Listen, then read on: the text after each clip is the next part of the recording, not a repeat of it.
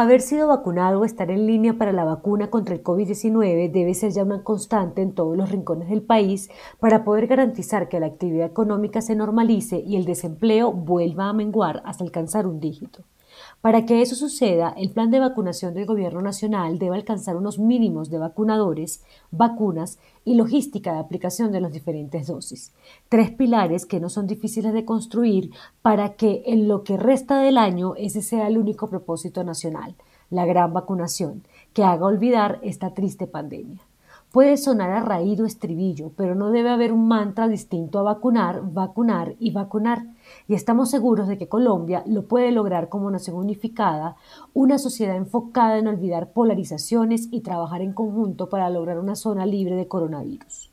Para lograrlo se debe alcanzar una velocidad de crucero que genere la dinámica necesaria de reactivación en condiciones normales de crecimiento.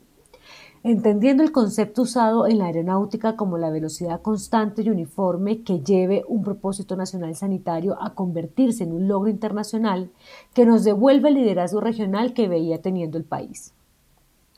Toda velocidad de crucero se alcanza cuando se identifican unas condiciones normales aisladas de perturbaciones que permitan avanzar de manera sostenida.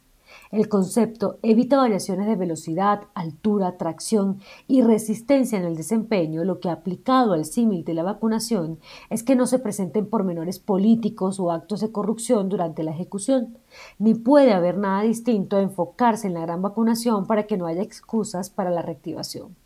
Lo primero que hay que hacer afinar son los suministros de dosis con las farmacéuticas, entrenar bajo estrictas medidas de cumplimiento de los vacunadores y lograr que los usuarios o eventuales vacunados sean organizados por las EPS.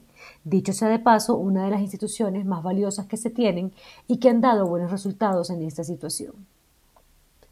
Colombia cuenta con unos 8.000 vacunadores y puede alcanzar los 10.000 según cálculos de la cartera de salud.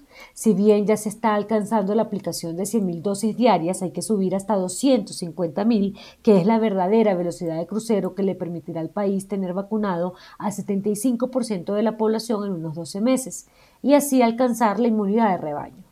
Por ahora son solo cuentas alegres porque no hay eficiencia en las farmacéuticas de entregar las vacunas a tiempo, pero lo más preocupante es que estamos hablando de la primera dosis y quedaría pendiente la revacunación para 2022. Este año se pasará hablando de los mismos temas y tratando de difuminar las mismas preocupaciones en todo el mundo con la diferencia del aprendizaje. Si en la negociación de las vacunas se presentaron fallas en la estrategia y se equivocaron los roles y las funciones, en la revacunación no pueden volverse a comerse.